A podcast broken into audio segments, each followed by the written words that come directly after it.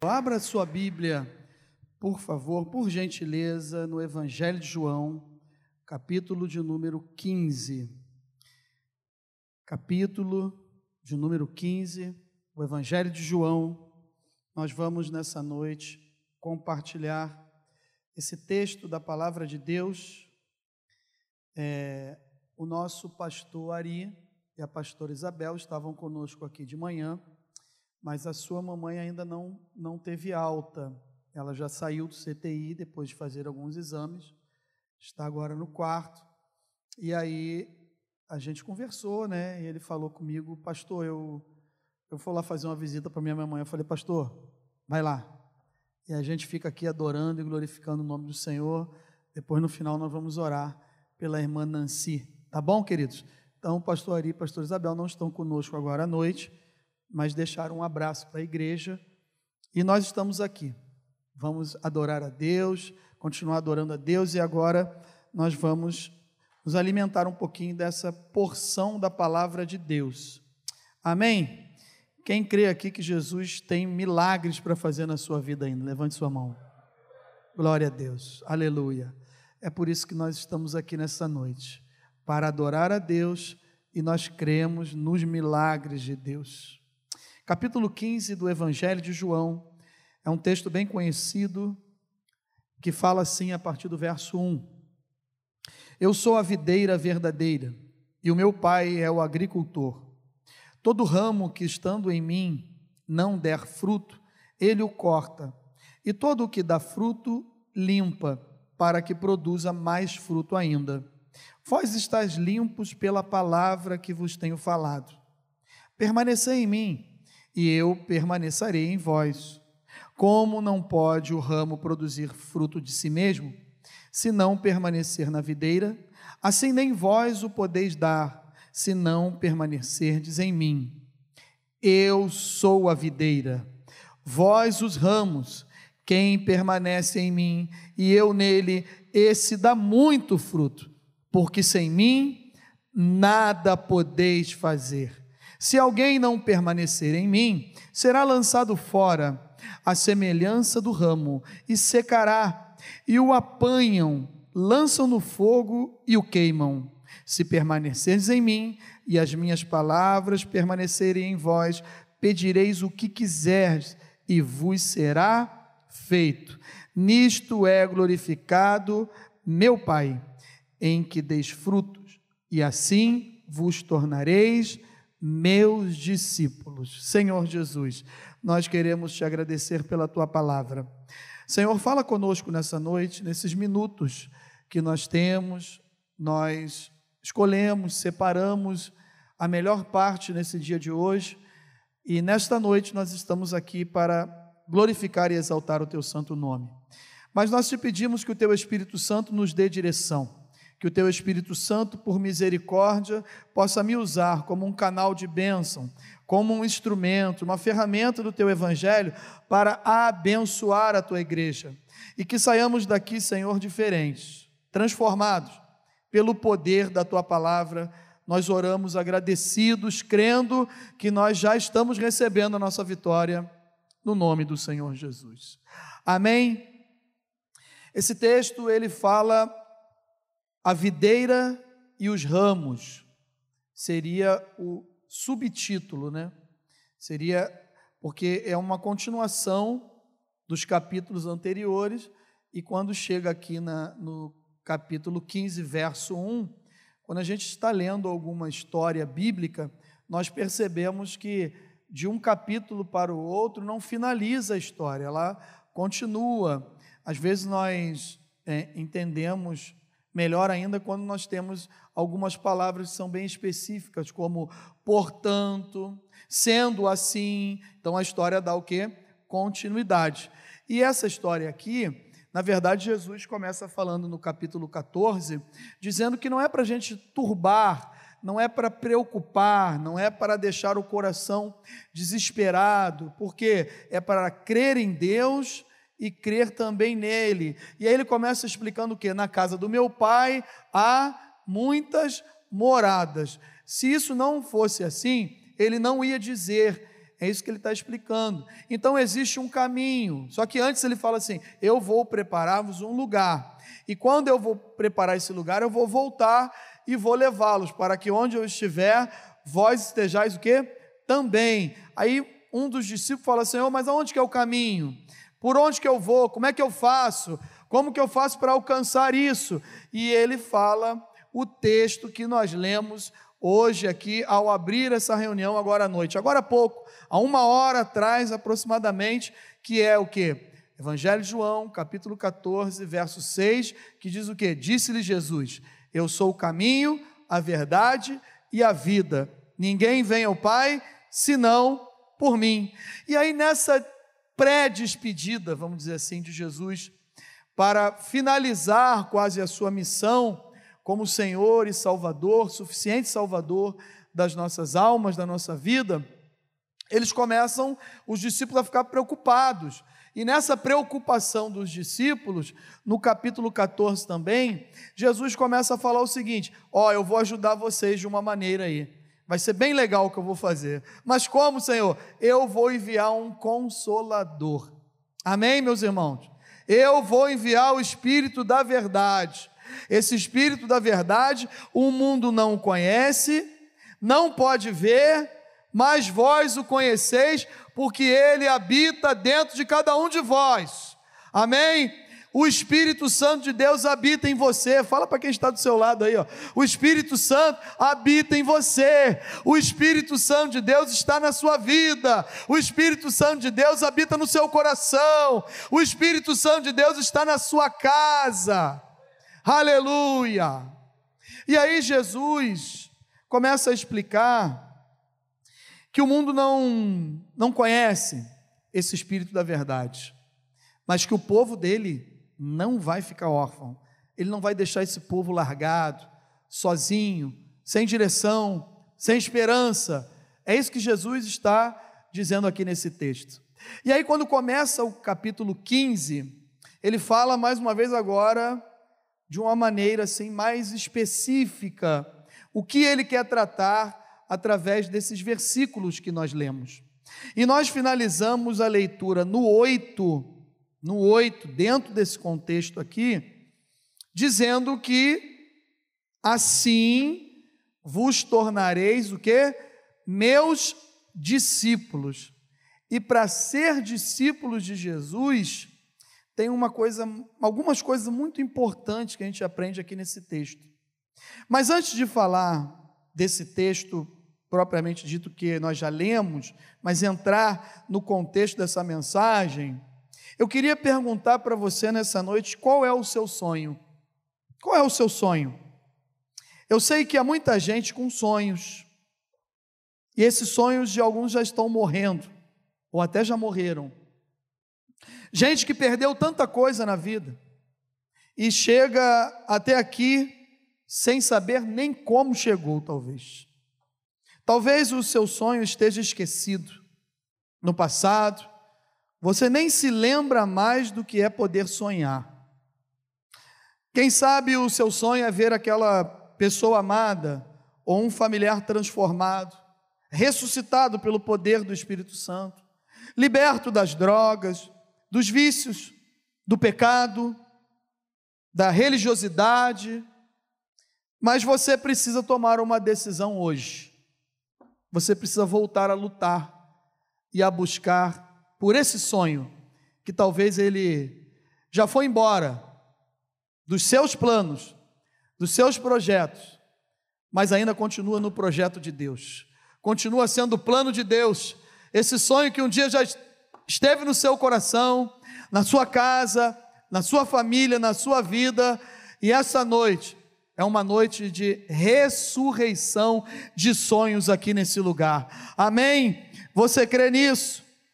Veja comigo a sunamita, de um texto bem conhecido da palavra de Deus, que ela decidiu firmemente, ela não aceitou, aceitou a morte da promessa de Deus na sua vida. Ela não aceitou a morte da promessa de Deus. Portanto, existem algumas promessas de Deus para nós aqui nesta noite que estamos aqui reunidos, que parece que já morreu, mas aí eu e você podemos tomar uma decisão como essa: eu aceito ou não a morte dessa promessa de Deus, porque a Bíblia Sagrada diz o que? Se Ele nos prometeu, meus irmãos, vai acontecer. Ele não é homem para que minta, nem filho do homem para que se arrependa. Se Deus te prometeu, vai chegar o dia da sua vitória.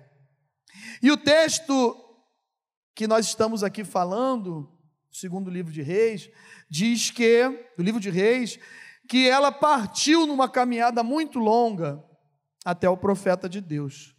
O caminho da restauração, muitas vezes, ele é longo e ele é difícil. Mas o primeiro passo, né? Isso aqui é um exemplo que a sunamita teve, que ela deu nessa retomada de conquista do sonho, do seu sonho, da sua promessa, foi a transformação dela mesma. E às vezes é isso que acontece conosco. Nessa caminhada, nessa retomada para reconquistar sonhos, projetos, planos, coisas que nós já tivemos um dia e quem sabe hoje eles se perderam, até na nossa visão já morreu. Às vezes essa transformação ela precisa começar em nós. Não está em Deus e nem no sonho que ainda não foi realizado. Então o caminho dessa restauração muitas vezes é longo, ele é difícil, mas o primeiro passo é a nossa transformação. Ela resolveu confiar em Deus e se dedicar ao amor, quando ainda nem tinha nem perspectiva de ter um filho. Ela não tinha nem pensado em realizar esse sonho, realizar o sonho, mas ela já amava. Jesus sempre alertou os seus discípulos que a arma que vence o mundo é o amor. Resolva amar, renuncie à violência, renuncie às discussões, renuncie aos desentendimentos e tenha atitudes de amor. Perdoe, abrace, transmita calor humano e vida para quem está próximo de você.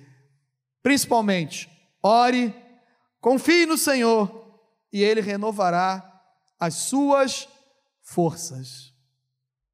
Esse texto fala da videira e Jesus diz que existe um agricultor. O agricultor é aquele que plantou a videira. E ele chama o agricultor de pai. Ele fala: O meu pai é o agricultor. Eu sou a videira verdadeira. E vós sois os ramos. Mas o verso 5, ele é muito importante nessa nossa meditação, que ele diz assim: Eu sou a videira, vós os ramos. Quem permanece em mim e eu nele, esse dá muito fruto, porque sem mim nada podeis fazer. Você quer reconquistar os teus sonhos, os teus projetos nessa noite? Amém? Sozinhos nós não vamos conseguir. Sozinhos nós não vamos atingir o nosso objetivo, que é glorificar e exaltar o nome do Senhor. Eu tenho uma notícia boa para te dar nessa noite.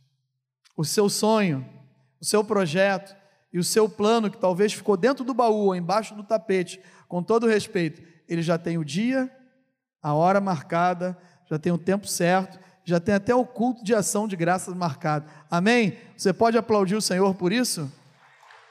Amém? Se puder ser mais forte, porque é para Jesus, né? Então já dá tudo certo lá no céu.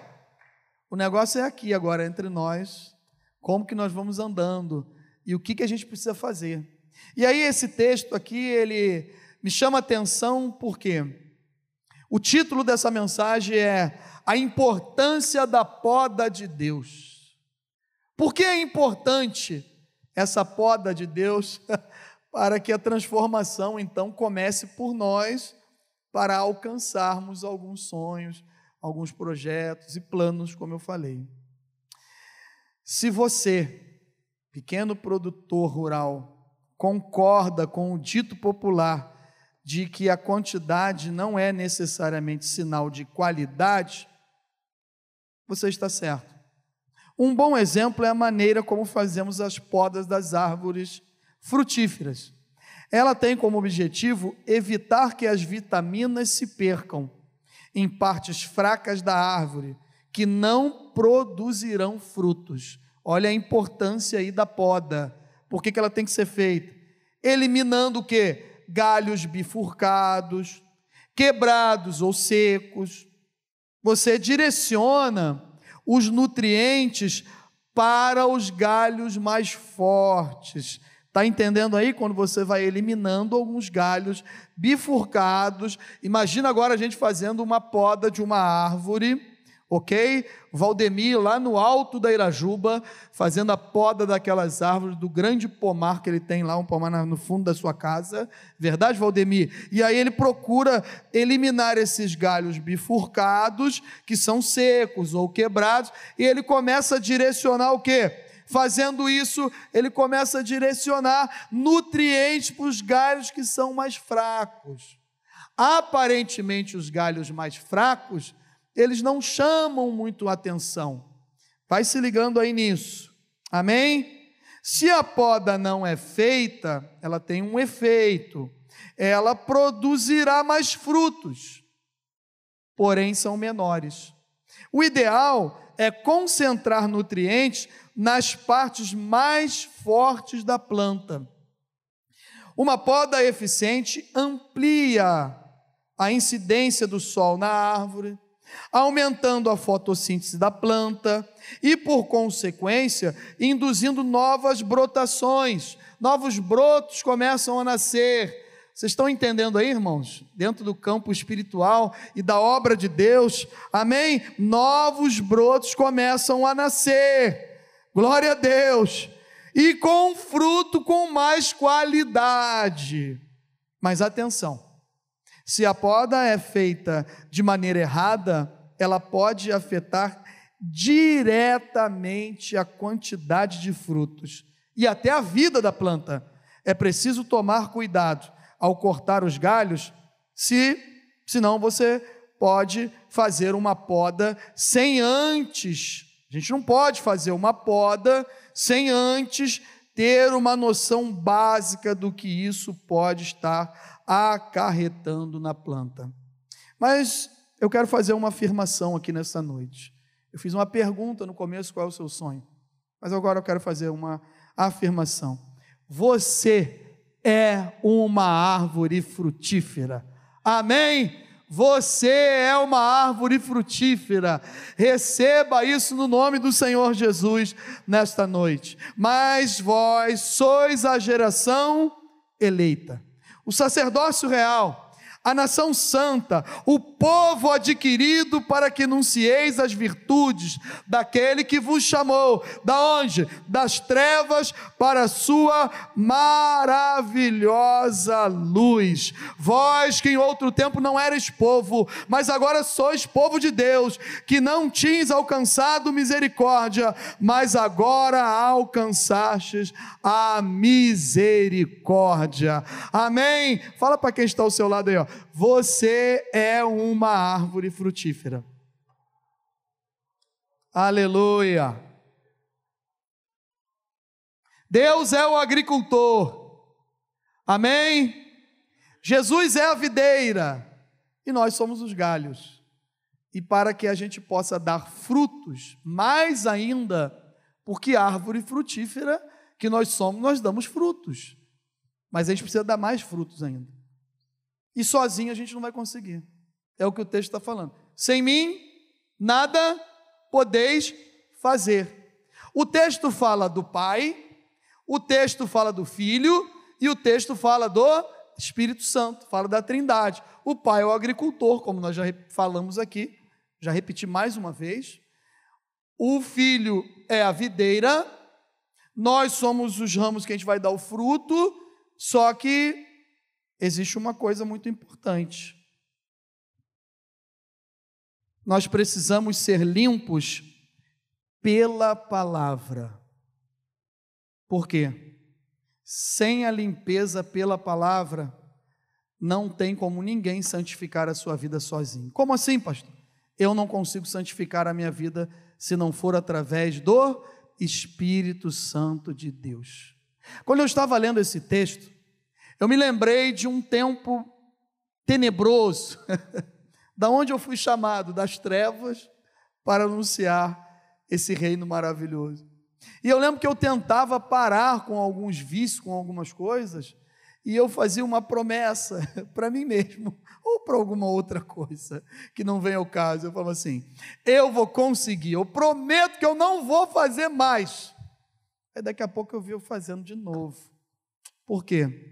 Hoje, a gente tendo o Espírito da Verdade, que o mundo não conhece, nem o pode ver, mas esse Espírito habita dentro de cada um de nós. Às vezes a gente fala assim: Senhor, eu não vou fazer mais, me ajuda. E daqui a pouco, quando você vê, você está lá errando de novo. Mas aí o Espírito Santo de Deus vem e lembra você assim: Tu és meu filho amado, eu te ajudo, eu te tomo pela mão direita, o meu sangue te purifica, ele te lava de todo pecado. Toma, levanta, vamos de novo, vamos andar mais um pouco. Eu te dou mais uma chance. E a gente recebe essa chance. O agricultor sabe o que faz. Por que, que ele sabe o que faz? Porque ele conhece esses galhos. Nós, aqui Jesus está se referindo ao povo de Israel, a nação de Israel. Ele está usando aqui a, a, a videira, que é aquilo que dá vida que tem capacidade para fornecer tanto o alimento físico como o alimento espiritual. Mas nós, os gentios, a Bíblia diz o quê? Que Jesus veio para os seus e os seus não o receberam. Mas todos aqueles que são que confessaram Jesus como único Senhor e Salvador têm direito de ser chamados o que agora? Filhos de Deus. Então nós somos, nós fomos enxertados aonde? Na videira.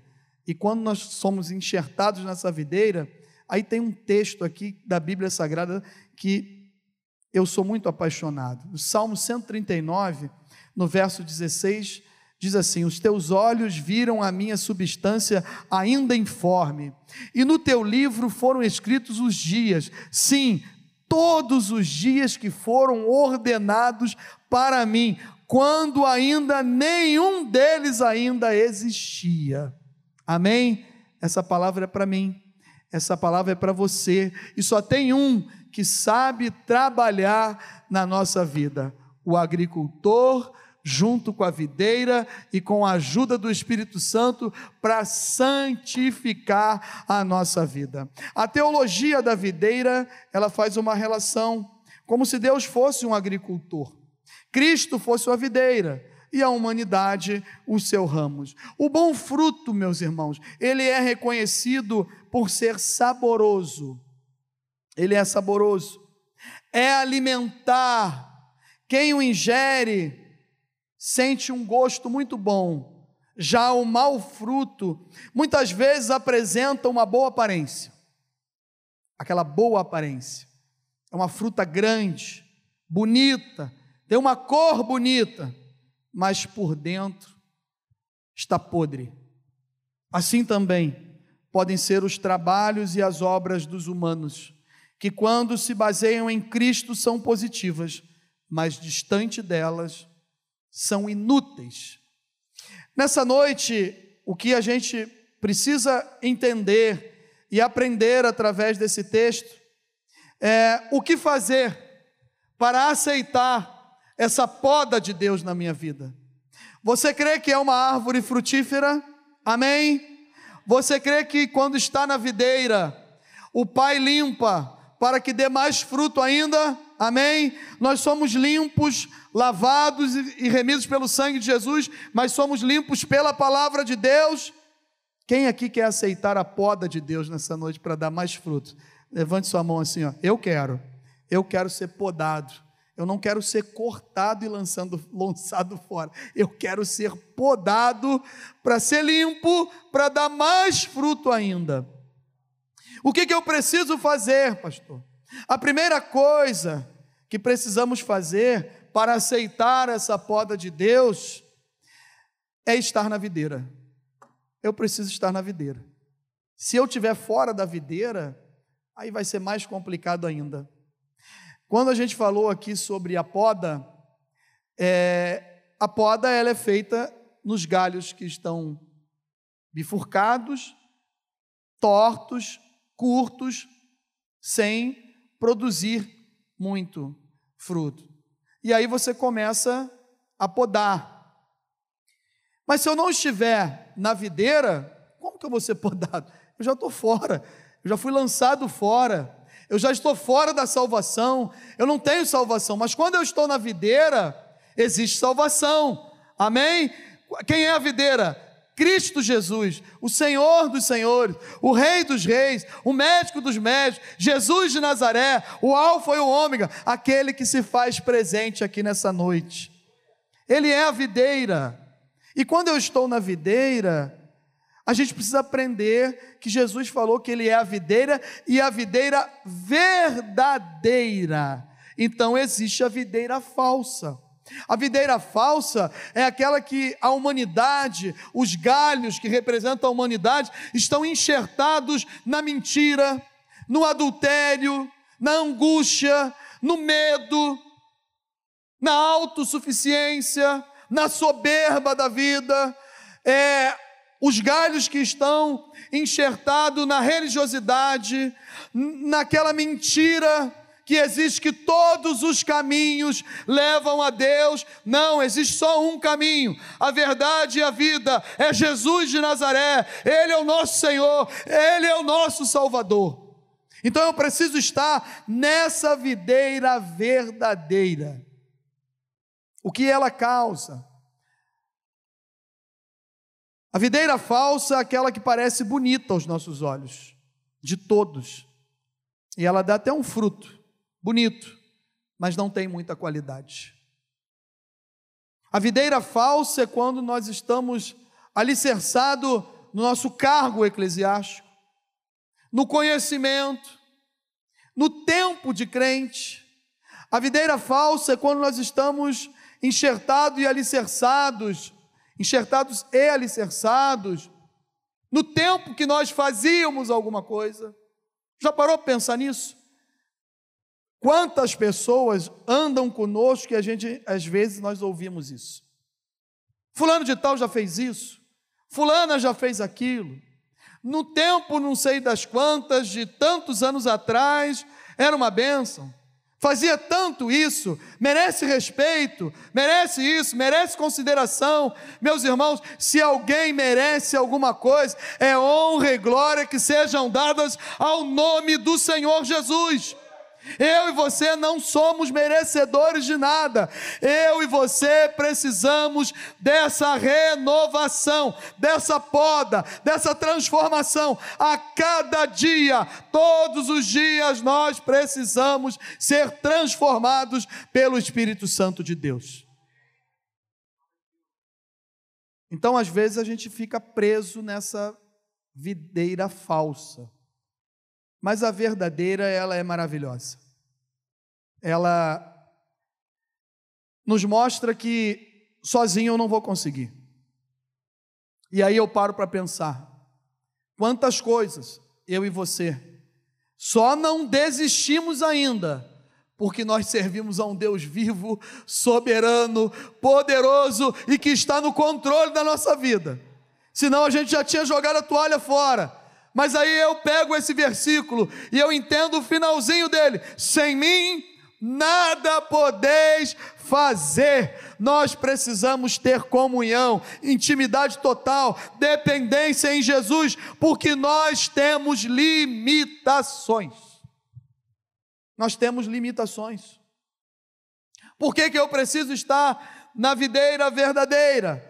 Porque ela nos ajuda contra as nossas fraquezas. Lucas 4, 17 19 diz: Então lhe deram o livro do profeta Isaías. E abrindo o livro, achou o lugar onde estava escrito: O Espírito, verso 18: O Espírito do Senhor está o que? Sobre mim pelo que me ungiu para evangelizar os pobres, enviou-me para proclamar a libertação aos cativos e restauração da vista aos cegos, para pôr em liberdade os oprimidos e apregoar o ano aceitável do Senhor. Quando eu estou na videira verdadeira, eu me sinto fraco, mas Ele me ajuda. Aleluia! Ele me ajuda. 1 Pedro 5, 6 e 7 diz: Humilhai-vos, portanto, sob a poderosa mão de Deus, para que Ele, em tempo oportuno, vos exalte, lançando sobre Ele toda a vossa ansiedade, porque Ele tem cuidado de vós. Quando eu estou na videira verdadeira, eu sei que tem alguém que cuida de mim, cuida da minha casa, cuida da minha família, cuida dos meus negócios, cuida das minhas contas. Você tem contas para pagar aí a partir de amanhã? Quem tem aí, levanta a mão. Gente, é pouca gente, o resto já está tudo com as contas pagas. Joserlane, então, nem levantou a mão, eu não vi. Não levantou. Então já está tudo pago. Aleluia. Mas Ele cuida da gente. Até quando a gente está perdendo o sono. Faça o seguinte nessa noite: lance sobre Ele. Lance sobre Ele toda a vossa ansiedade. Lancemos sobre Ele toda a nossa ansiedade. Ele tem cuidado de nós. Aleluia! Por que, que eu preciso estar na videira? Porque Ele tem novas oportunidades. Ele é um Deus de oportunidades. E aquele que está sentado no trono disse: Eis que faço nova todas as coisas.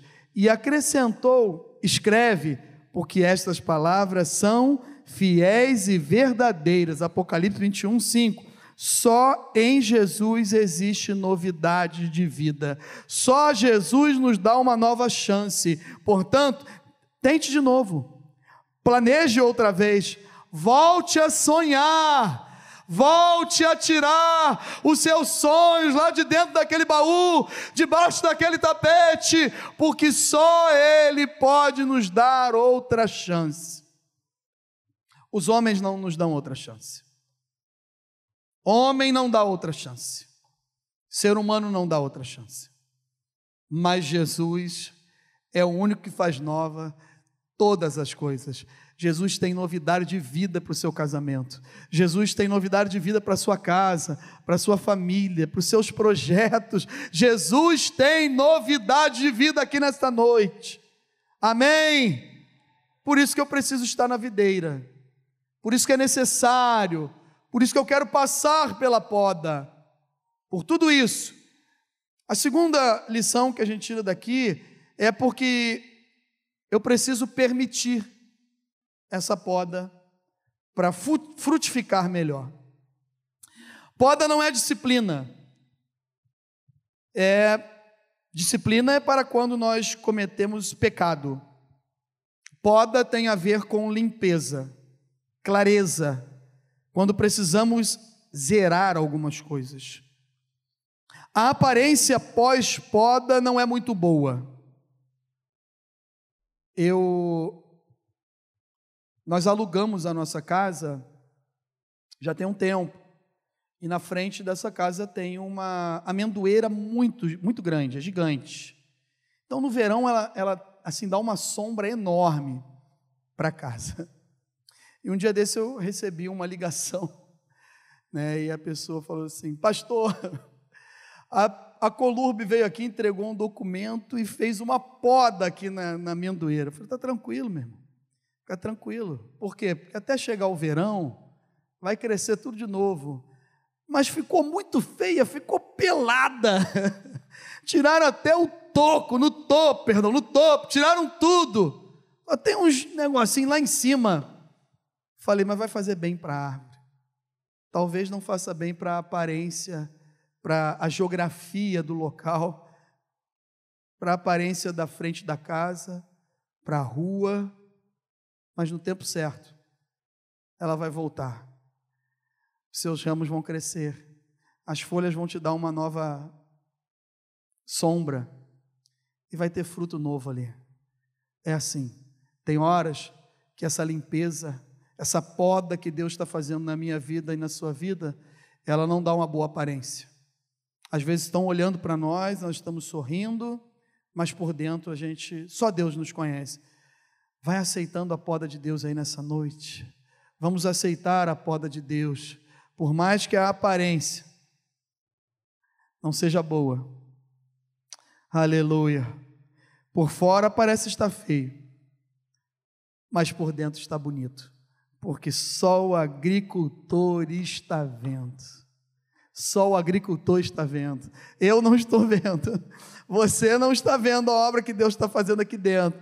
Mas a Bíblia diz que Ele é fiel para completar a boa obra que Ele começou na nossa vida. Então eu creio que Ele começou uma obra na minha vida. Eu creio, senão eu não estaria aqui nesse lugar, eu não estaria aqui pregando para vocês, mas eu creio também que tem muita coisa para Ele fazer ainda. Aqui dentro está ficando bonito.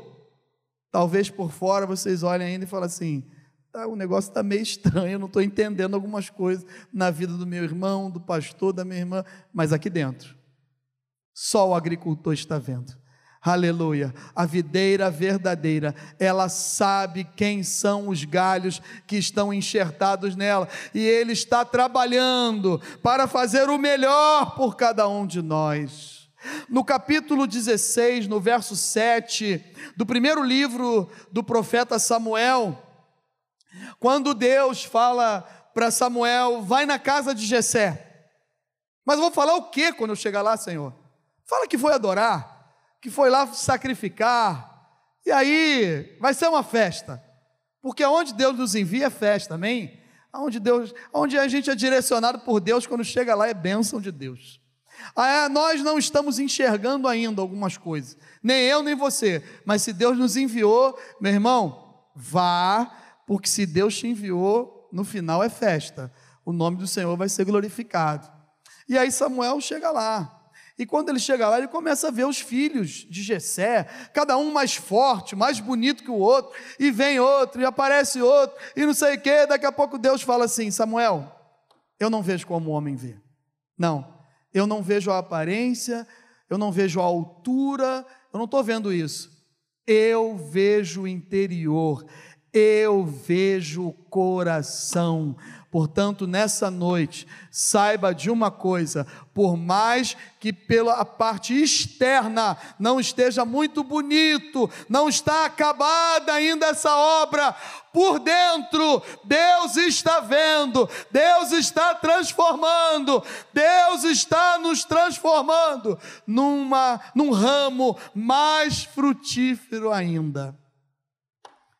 Você quer dar mais frutos? Amém?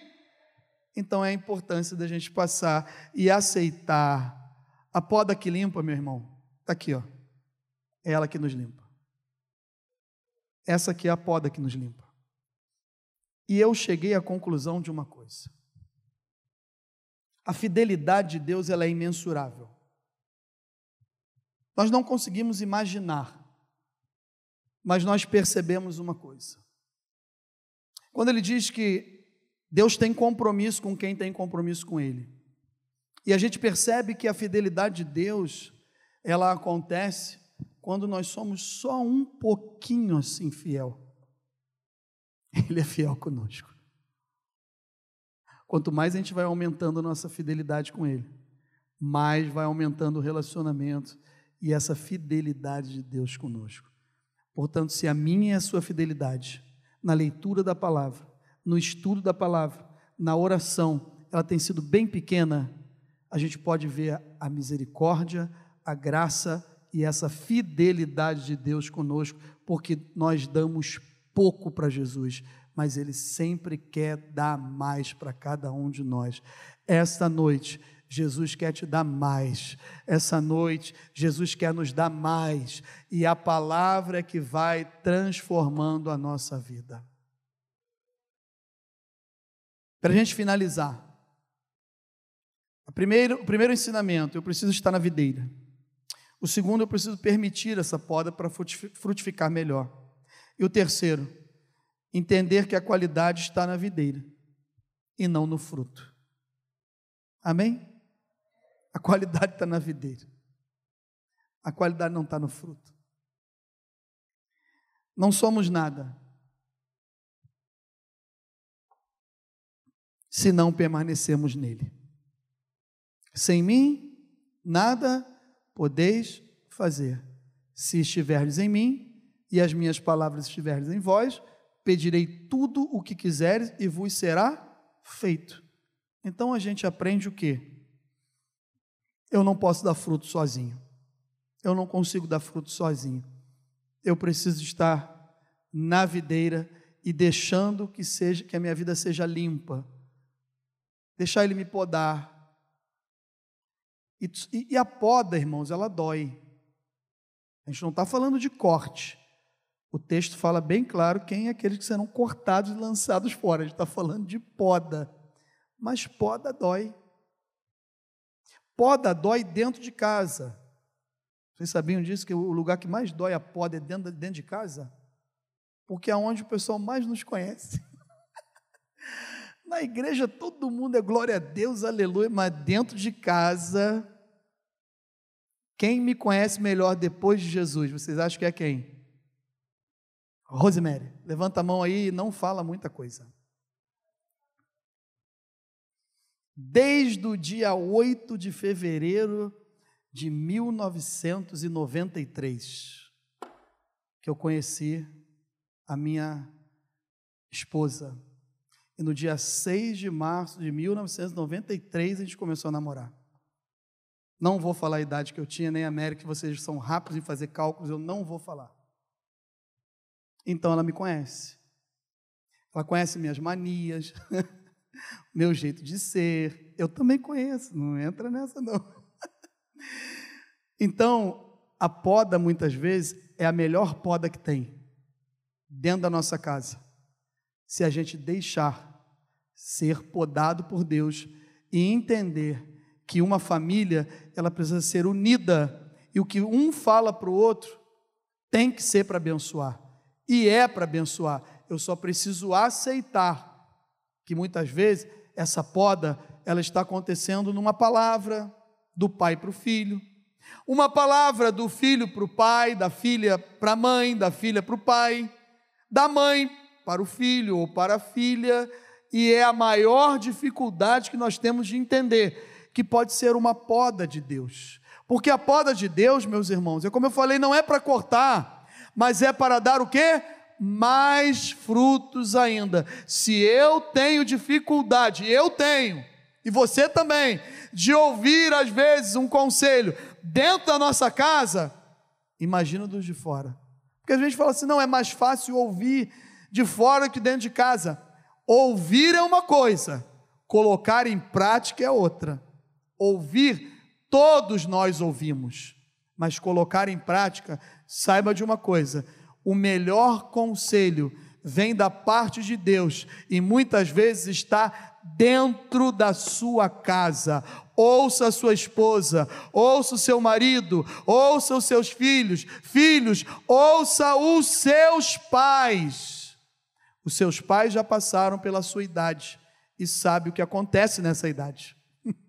Então ele sabe o que é melhor para você. Mas às vezes a gente tem dificuldade de entender. Eu lembro que eu era muito mais brabo.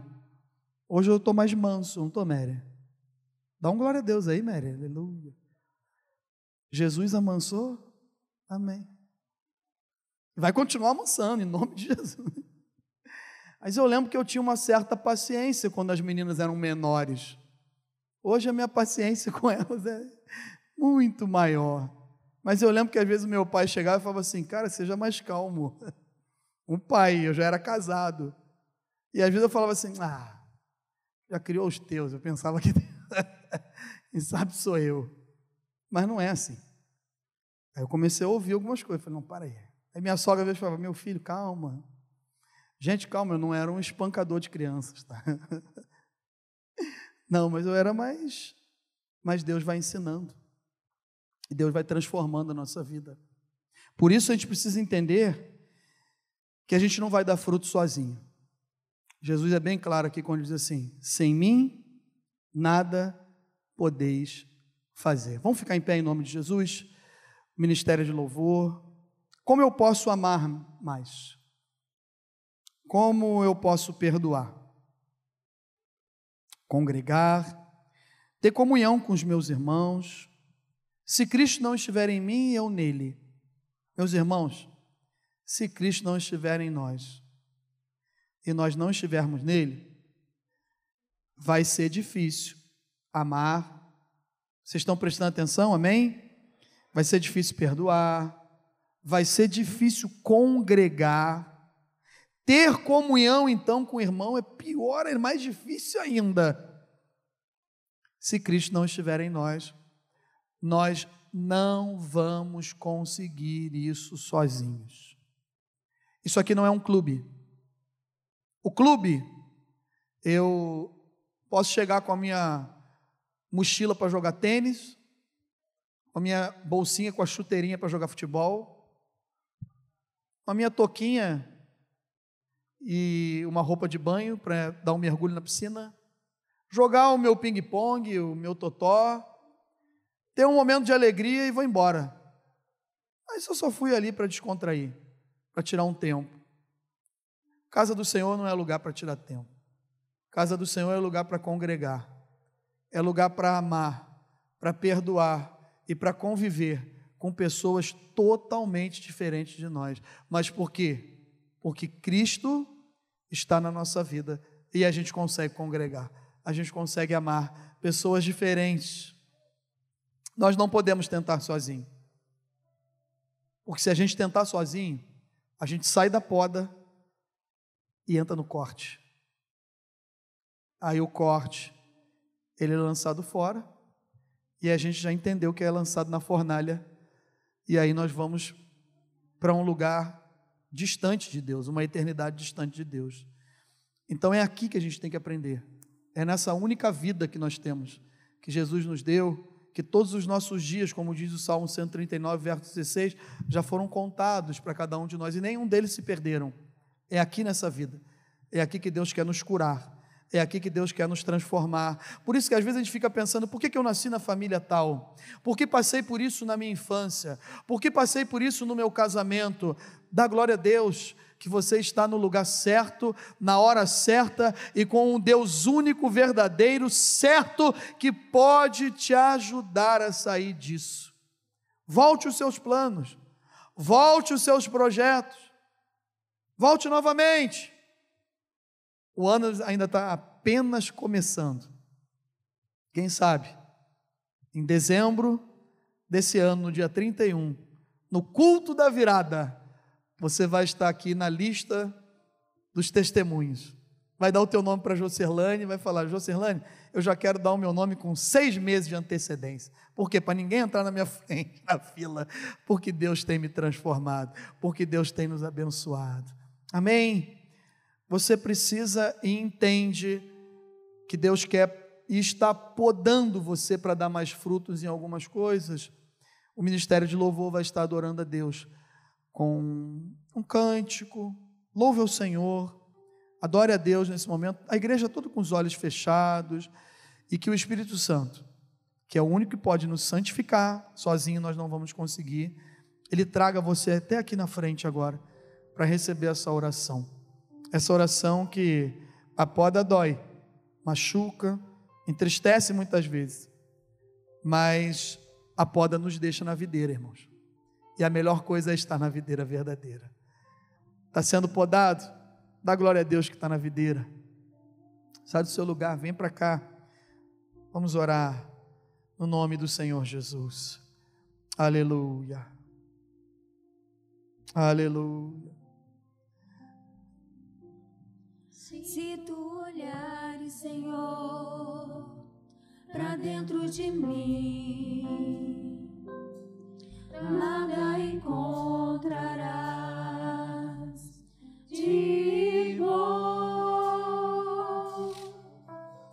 Mas o desejo eu tenho de ser transformado. Preciso tanto do teu perdão dá-me um novo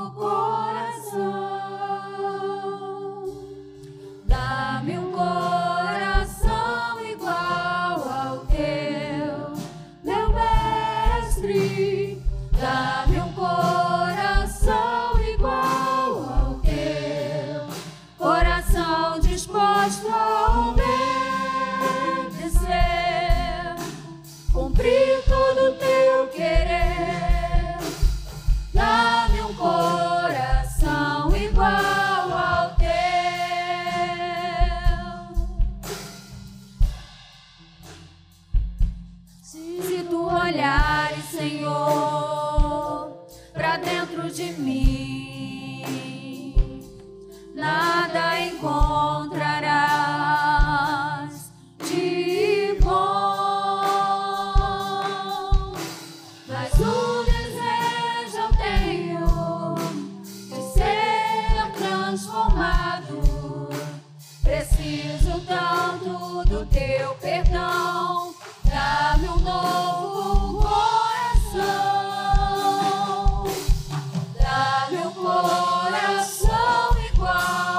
suas mãos e adore a Deus. Meu mestre, dá-me um coração igual ao teu, coração disposto a obedecer, cumprir todo o teu querer. Dá-me um coração igual ao teu. Aleluia. Nós aprendemos que ramo não tem poder para cortar outro ramo, nem para podar. Essa missão cabe ao agricultor, ou seja, é uma missão do Senhor. Podar ou cortar não é para outro ramo. Ramo não corta ramo, galho não corta outro galho. Galho talvez tenta até atrapalhar outro galho, quando ele está crescendo torto. Quando ele está crescendo de forma errada, ele tenta, mas aí o, o agricultor vem e fala: para aí, que ele está crescendo de um jeito errado, está sufocando o outro, vai lá e. Ou ele corta ou ele poda. Por amor, ele poda. E às vezes você vê algo crescendo, crescendo, crescendo muito, fala assim: ninguém mexe nisso, ninguém toca, ninguém faz nada, é intocável. Meus irmãos, existe um agricultor uma videira, esse ramo está lá.